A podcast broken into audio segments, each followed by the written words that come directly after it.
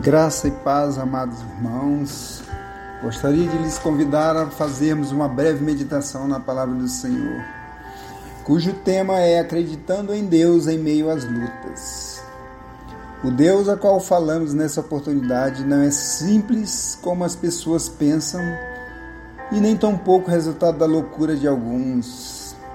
Qualquer pessoa um pouco mais atenta e com seu coração aberto a compreender as maravilhas contidas na autoridade de Deus, certamente ficará impactada com seu poder.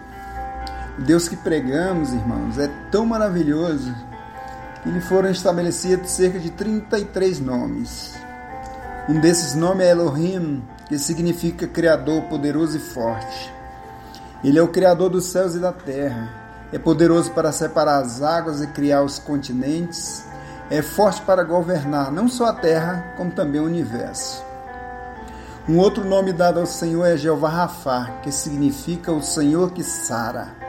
Ele é o Senhor que pode sarar as chagas da humanidade, que pode curar o doente, levantar os caídos, curar toda praga que há nessa terra, em especial essa que nós estamos vivendo. Somente Ele é que pode curar esse mundo infectado de maledicência, de qualquer infecção. Outro nome dado ao nosso Senhor é Jeová Shalom, que isso quer dizer o Senhor da nossa paz. Ele é o Deus capaz de promover a paz na sua vida, na sua família e até mesmo no seu ministério. Definitivamente, Ele é o Deus do impossível o Deus que constrói, o Deus que destrói. O Senhor prende, o Senhor liberta. Eu quero te dizer que se você acredita nesse Deus e tem fé na sua autoridade,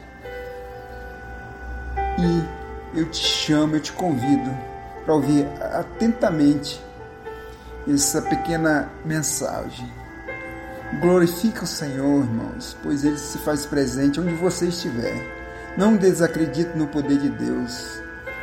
Muito, muito provavelmente você talvez até esteja pensando: ah, eu acredito no Senhor, acho que acreditar em Deus não é loucura. Logo, essa palavra que esse irmão está dizendo aí, está trazendo aqui, não é para mim. Mas como a gente sempre fala, a palavra de Deus é para os seus filhos. E assim como o pai corrige os seus filhos porque os ama, o pai edifica a vida dos seus filhos porque vê neles a possibilidade de perpetuar sua existência. Deus ama você, acredite. É, Deus vê em você a possibilidade de perpetuar o amor de Cristo por meio da sua vida. Antigamente era mais fácil acreditar nos milagres de Jesus do que na salvação por Jesus. Hoje, odiernamente, os cristãos acreditam mais na salvação do que nos milagres. Muitos já não acreditam mais nas promessas do Senhor na sua vida, porque o tempo passou, nos foi dado uma promessa e nada de se cumprir aquilo que, foi, que fora prometido. Mas eu quero agora convidar você a compartilhar comigo um texto da palavra de Deus que dirá exatamente o contrário. Se você puder, abra sua Bíblia aí no livro de Gênesis, capítulo 18, a partir do versículo 9, que diz assim: Onde está Sara, sua mulher? Perguntaram. Ali na tenda respondeu ele. Então disse o Senhor: Voltarei a você na primavera, e Sara, sua mulher, terá um filho. Sara escutava a entrada da tenda atrás dele. Abraão e Sara já eram velhos de idade bem avançada e Sara já tinha passado da idade de ter filhos. Por isso riu consigo mesma, quando pensou: depois de já estar velha e meu senhor já idoso, ainda terei esse prazer? Mas o Senhor disse a Abraão: Por que Sara riu e disse: Poderei realmente dar à luz agora que sou idosa? Existe alguma coisa impossível para o Senhor? Só até aqui, meus irmãos. A vida de Sara possui importante ensinamento para todas as pessoas que pensam em desanimar e desistir no meio do caminho. Por meio da sua história é possível compreender grandes ensinamentos da parte de Deus capaz de fortificar e edificar a sua fé, a sua estrutura espiritual, meu irmão. Se você puder abrir seus olhos, seus ouvidos espirituais, o Senhor poderá lhe abençoar hoje com um grande instrumento de vitória. Onde você está? A palavra de Deus é composta de duas vertentes. Uma é lógica, rígida e absolutamente clara. A outra é mais mística. A sua lógica não pode ser compreendida pelos sábios humanistas, pois a própria Bíblia diz em 1 Coríntios 1,18 Pois a mensagem da cruz é loucura para os que estão perecendo, mas para nós que estamos sendo salvos é poder de Deus. Isso, meu irmão, significa que para compreender a mensagem é necessário se despir da capacidade humana e adentrar pelos caminhos da visão espiritual que o Senhor entrega a todos que o buscam. O texto-chave dessa mensagem inicia com uma pergunta também e também um enigma e diz assim: Onde está Sara, sua mulher? Nessa oportunidade, eu gostaria de lhe fazer a mesma pergunta: Onde você está, meu irmão? Onde você está, minha irmã? Onde estão seus pensamentos? Onde estão seus sonhos? Muitas vezes nós permitimos que os nossos sonhos se, distanciem de nós por conta de um sentimento de desânimo inoportuno que toma conta dos nossos corações e nos faz pensar o contrário do esperado de Deus. Quem sabe nesse momento aí, você mesmo ouvindo o que eu estou dizendo aqui agora, depois de ter lido esse texto que, eu, que nós lemos aqui, você esteja, quem sabe você esteja a quilômetros de distância da tua realidade física e espiritual a palavra de Deus ela mostra que Sara estava num lugar diferente do esperado pelo marido. Abraão, Abraão disse: Sara está ali na tenda, mas a palavra de Deus diz que ela de fato estava atrás dele, na entrada da tenda.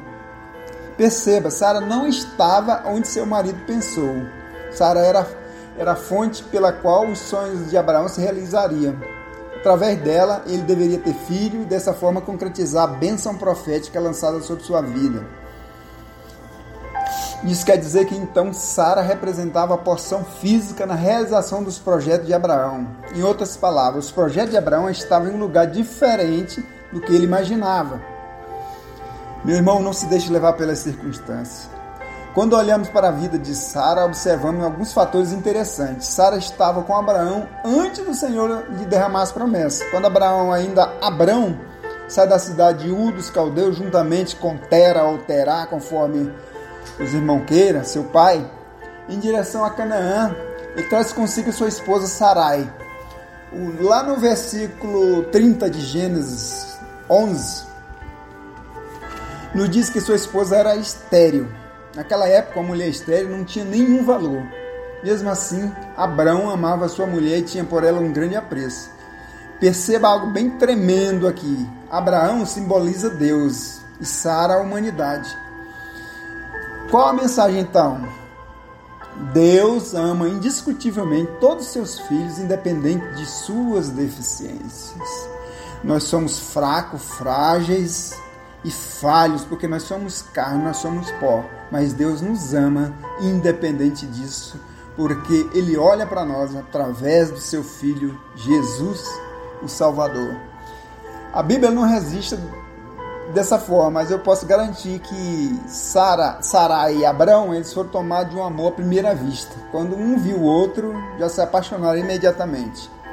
Abraão amou Sara e só tomou H como concubina, a sua empregada, conforme a determinação da própria esposa e agindo com a, de acordo com a tradição daquela época, que ele precisava de ter um herdeiro, como ela não podia demorava em lhe dar o filho, então Sara temeu não que não houvesse um herdeiro para Abraão.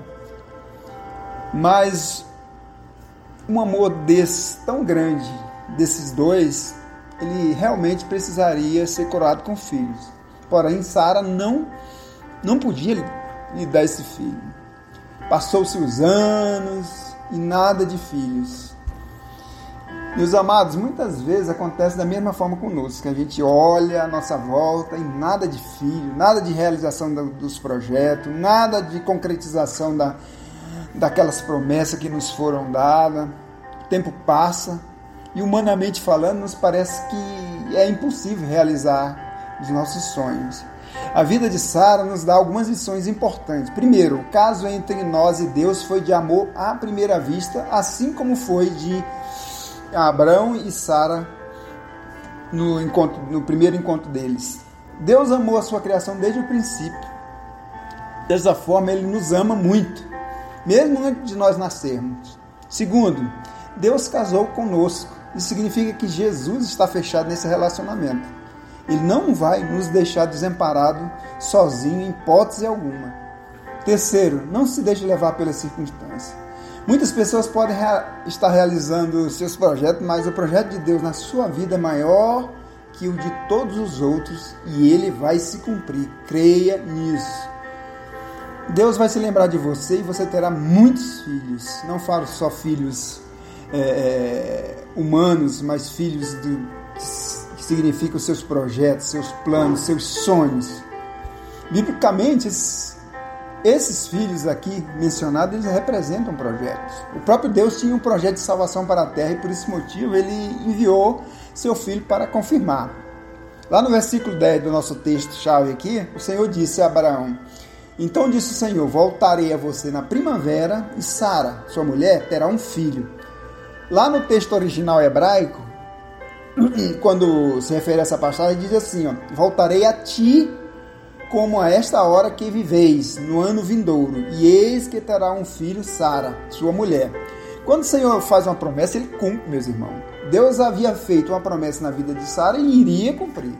Quando o anjo do Senhor falou com Abraão, ele estabeleceu um prazo, de uma primavera a outra, ou seja, no prazo de um ano.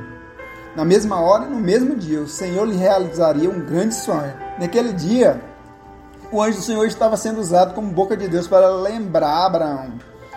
Nessa oportunidade eu profetizo sobre a sua vida e posso te garantir, Deus vai se lembrar de você no tempo estipulado por ele. Irá se lembrar de você e dos seus e os seus sonhos vão se realizar, seus projetos vão se concretizar. Não se preocupe com o tempo. O texto enfatiza no versículo 11 que Abraão e Sara eram velhos de idade bem avançada. e Sara já tinha passado da idade de ter filho. Muitas pessoas ficam preocupadas com o tempo. Olha para um lado e acha que não tem mais jeito, que o sonho acabou. Esse é o pensamento que o diabo quer colocar na sua vida. Muitas vezes pessoas são usadas para enfraquecer sua fé e gerar sofrimento na sua vida. Certamente, é, você já deve ter ouvido, deve ter passado essa situação. Quem ainda não passou, né? Alguém se aproxima de você, às vezes alguém se aproxima da gente, né? e diz: E aí, você continua desse jeito? Ainda não conseguiu sair dessa? Mas você não é crente?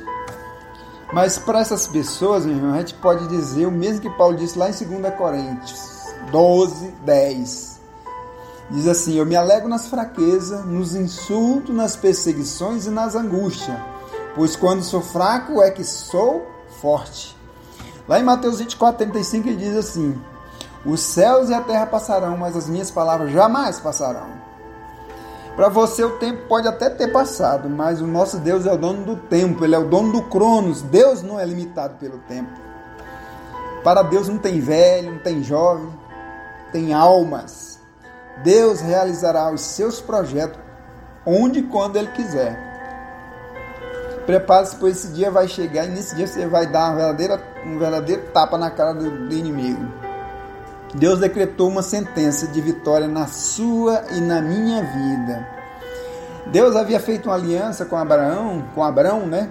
Mudando o seu nome. Segundo os estudiosos, há quatro situações que são capazes de anular a sentença lançada sobre alguém: o amor, a oração e a mudança de procedimento, e finalmente a mudança de nome. Perceba que o amor, oração e mudança de procedimento é, partem de nós, parte do homem, mas a última, que é a mudança de nome, parte de Deus. Depende de Deus isso. Quando o Senhor muda a sentença na vida de alguém, Ele também muda o seu nome. Deus mudou o nome de Abraão, que Abrão, né, que significava grande pai, para Abraão, pai de multidões. Olha a benção na vida de Abraão. Deus mudou o nome de Jacó, que significa suplantador, enganador para Israel, que significa aquele que lutou com Deus. Israel significa aquele que lutou com Deus. Jacó, ele passou de um homem desrespeitado, fugitivo, errante no mundo, para um vencedor. Um dia Deus chamou ele, deu um chacoalhão nele.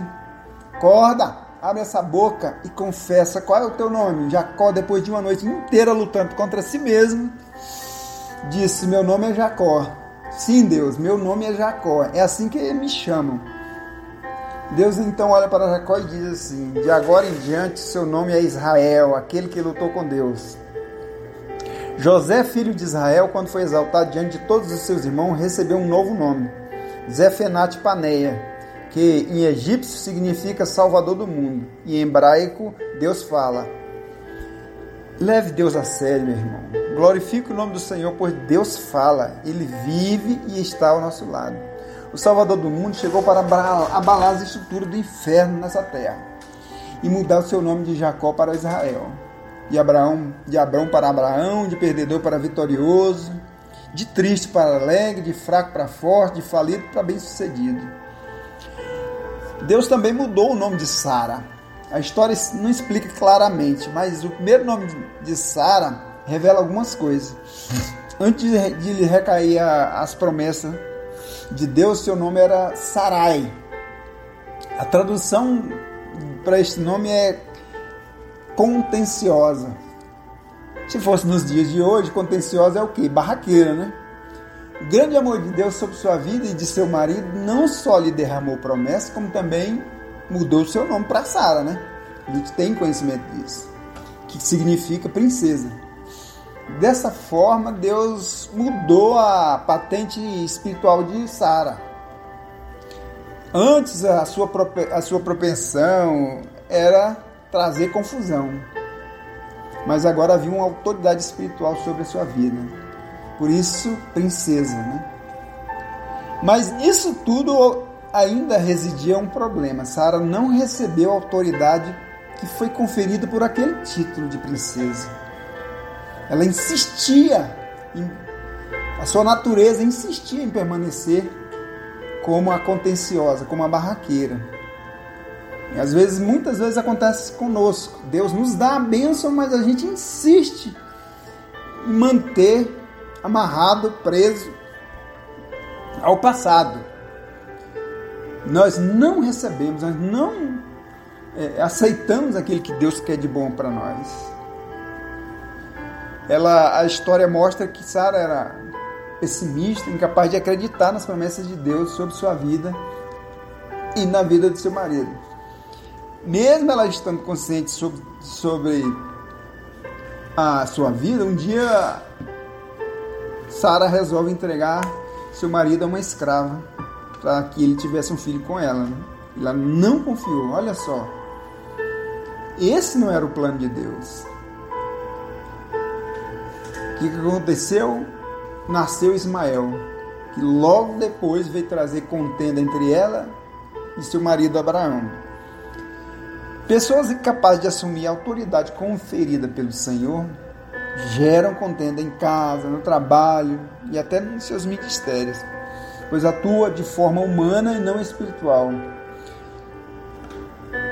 Numa situação ainda mais grave, logo depois, Sara está escondida na parte de trás da tenda, onde, Abra... onde Abraão ouvia a voz de Deus. E lá no versículo 12, após saber da promessa renovada de ter um filho na velhice, ela riu consigo mesma. Quando pensou, depois de já estar velho, meu Senhor já idoso, ainda terei esse prazer? Quantas pessoas são assim? Será que você que está ouvindo não é dessa forma? Será que eu, às vezes, não ajo dessa forma? Houveram as promessas de Deus, mas ela se riu, ela desdenhou. Quantas pessoas, quantas vezes, às vezes, a gente não dá credibilidade àquilo que Deus fala para nós. A gente diz, ah, Deus, isso é já se viu, isso é muito. Isso é utópico, isso é um sonho inatingível. Eu não vou chegar numa situação dessa aí, é impossível. Lá um texto, lá em Tiago 1,6 diz assim, ó. Peça com fé, não duvidando, porque o que duvida é semelhante à onda do mar, que é levada pelo vento e lançada de uma para outra parte. Se tem algo, meus irmãos, que o Senhor não se agrada é a falta de fé. Hebreus 11:6 é bem claro que diz assim: sem fé é impossível agradar a Deus. O sim de Deus é sim e o não de Deus é não. Se Deus prometeu algo na sua vida, ele vai cumprir. Creia nisso, apegue-se nisso e ouça a voz de Deus. Nada é impossível para Deus. Após ver o riso sarcástico de Sara, o Senhor pergunta a Abraão: Por que Sara está rindo? Meu irmão, porque você não leva Deus a sério. Deus fez uma promessa na sua vida desde o momento que você se entregou a Ele. Creia que essa promessa vai se cumprir na sua vida. Quer seja agora, amanhã ou daqui a um ano, como foi na vida de Abraão. E tem mais, no episódio de Sara, ela tentou manipular, ela tentou mentir. Ela lá no verso 15, ela disse Não, eu não ri. Olha só, tentou negar ainda. Mas o Senhor disse: Não negue, você riu. Em algum momento você também achou que os projetos de Deus não iriam se realizar na sua vida. Ou talvez ainda pense isso. Mas quero te dizer hoje que o Senhor está trazendo de volta os teus sonhos e revitalizando seus projetos. Receba nessa tarde, nesse dia, um novo nome: Príncipe e Princesa do Senhor. Mais do que isso, receba autoridade de príncipe para realizar grandes obras e maravilhas na sua vida e de seus familiares e ministério. Deus vai cumprir a promessa. No capítulo 21 de Gênesis mostra o desfecho dessa história. A Bíblia diz que o Senhor foi bondoso com Sara e cumpriu o que lhe prometera. Ele deveria, né? Se fosse agir com a justiça do homem, deveria não ter cumprido, porque ela, ela duvidou, ela até é, é, zombou, né? De certa forma, sarcasticamente, ela ficou rindo por trás. Mas Deus foi bom com ela. Deuteronômio 7,9 diz assim: Saiba, portanto, que o Senhor, o seu Deus, é Deus. Ele é o Deus fiel que mantém a aliança de bondade por mil gerações, daqueles que o amam e obedecem os seus mandamentos. Cumpra o mandamento do Senhor, seja fiel a Ele e a promessa de vitória na sua vida vai se cumprir, antes do tempo previsto. Lá em Gênesis 21, verso 2 diz assim: Sara engravidou e deu a Abraão em sua velhice, na época fixada por Deus em sua promessa. Preste atenção no texto e seus olhos vão se abrir para algo tremendo da parte de Deus. O texto ele se inicia assim: Sara engravidou. Isso significa que nove meses antes de conceber a promessa, Sara já estava sentindo no seu ventre. Nesse momento eu profetizo sobre a tua vida nessa tarde. Muitas pessoas que estão ao seu lado não vão perceber. Mas uma semente, uma pequena semente de vitória foi plantada em você. Creia, você é uma bênção do Senhor. Os projetos de Deus na sua vida já estão tomando forma, assim como aquela, aquela criança foi plantada no ventre de Sara e começou a tomar forma humana. Uma movimentação celestial está acontecendo agora. Os anjos do Senhor estão festejando uma vitória, uma nova vitória na tua vida, um novo projeto. Mas em, contrapartida, os anjos do inimigo estão desesperados diante da iminente vitória do Senhor sobre a sua vida. Deus está tomando as coisas que estavam em cima e colocando embaixo, e as que estavam embaixo colocando para cima. Prepare-se porque Deus vai fazer uma reviravolta na sua vida. Sara começa a sentir as dores do parto. Deus não disse que seria fácil receber a promessa. Pense nisso. As promessas de Deus às vezes demoram e é difícil de alcançar, porque tem sempre um, empecilho, uma coisa ou outra, uma pedra de tropeço, tentando nos impedir de receber a bênção. Assim como aconteceu com Sara. É, é, difícil, é dolorido às vezes. Sara teve aquela pontada de dor quando ela estava para ter o filho, mas aí veio aquele misto de dor e de alegria que deixou ela bem confusa. Lá em Gálatas 4:27 diz assim: Alegra-te, ó estéreo, você nunca teve um filho. Grite de alegria. Você que nunca esteve em trabalho de parto, é chegada a hora. Agora é a hora de ver o resultado da promessa. Quem as mulheres, as irmãs é que sabem. A hora do parto é uma hora bastante dolorosa. No entanto, quando nasce a criança, vem a alegria, a felicidade. Então há esse misto de dor e de alegria. No dia e na hora marcada, a sua bênção vai estar na sua mão. Acredite, meu irmão. Vamos orar a Deus e pedir que Deus nos dê força, nos dê paciência para que nós possamos aguardar sem perder a esperança, sem desanimar. Amém? Lá no capítulo 8 de Jó, versículo 21 e 22 está escrito assim: Mas quanto a você, ele encherá de riso a sua boca e de brados de alegria os seus lábios. Seus inimigos se vestirão de vergonha e as tendas dos ímpios não mais existirão. Essas promessas, elas se, confirm, elas se confirmaram todas na vida na pessoa de Jó. Também podem se confirmar na vida daqueles que compreendem o poder de Deus em sua plenitude. Sara disse: Deus me encheu de riso e todos que souberem, que souberem disso rirão comigo. Quem diria, né, meus irmãos? Abraão e Sara, depois de tanta, tanto tempo, e a idade avançada, tiveram um filho, Sara amamentando na sua velhice. Quem disse que seus projetos não iriam se confirmar? Quem disse que sua vida não iria mudar? Quem disse que sua salvação não iria acontecer? A promessa vai se cumprir na sua vida, meu irmão. A vitória vai chegar. Creia nisso, em nome de Jesus. Que Deus possa falar no seu, no seu coração nessa tarde. E que te possa encher de esperança, renovar suas esperanças e a sua fé. Em Cristo Jesus, Deus nos abençoe. Amém.